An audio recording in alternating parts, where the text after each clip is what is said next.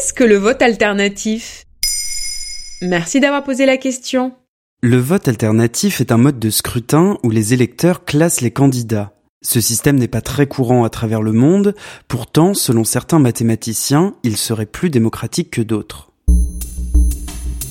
C'est pas parce qu'on a le droit de voter que nous vivons dans une démocratie parfaite. Par exemple, le mode de scrutin est déterminant sur les résultats d'une élection.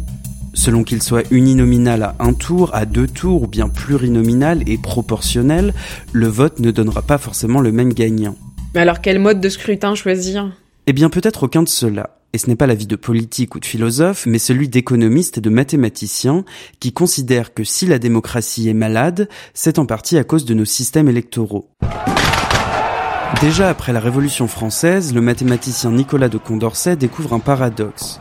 Si on prend tous les candidats d'une élection et que l'on simule des face-à-face, il est possible qu'aucun candidat ne soit préféré à tous les autres.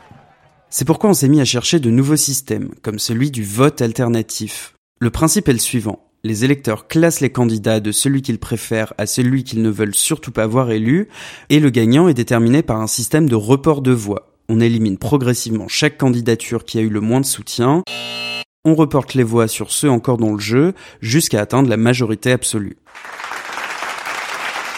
Oula, ça a l'air un peu casse-tête, hein En effet, mieux vaut être bien accroché pour le dépouillement et armé de bonnes calculettes. Mais l'avantage, c'est qu'on ne va aux urnes qu'une seule fois et qu'on évite le vote utile. Chacun peut exprimer ses préférences plutôt que de voter de manière stratégique. Et en plus de ça, ce système inciterait les candidats à faire des propositions qui s'adressent à toute la population plutôt qu'à un seul clan. Et ça fonctionne? On vote vraiment comme ça dans certains pays?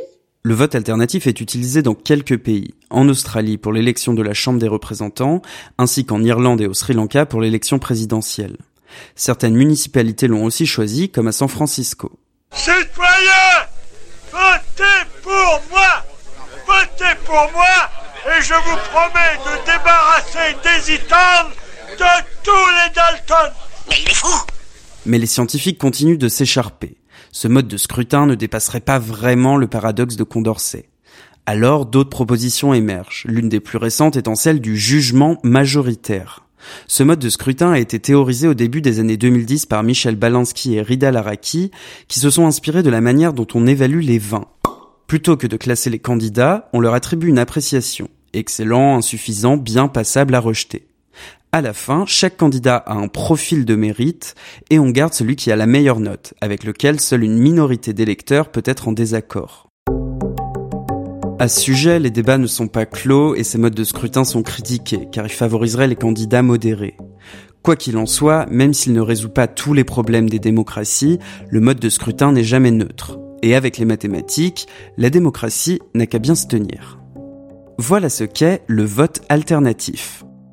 Maintenant, vous savez. En moins de 3 minutes, nous répondons à votre question. Que voulez-vous savoir? Posez vos questions en commentaire sur les plateformes audio et sur le compte Twitter de Maintenant, vous savez.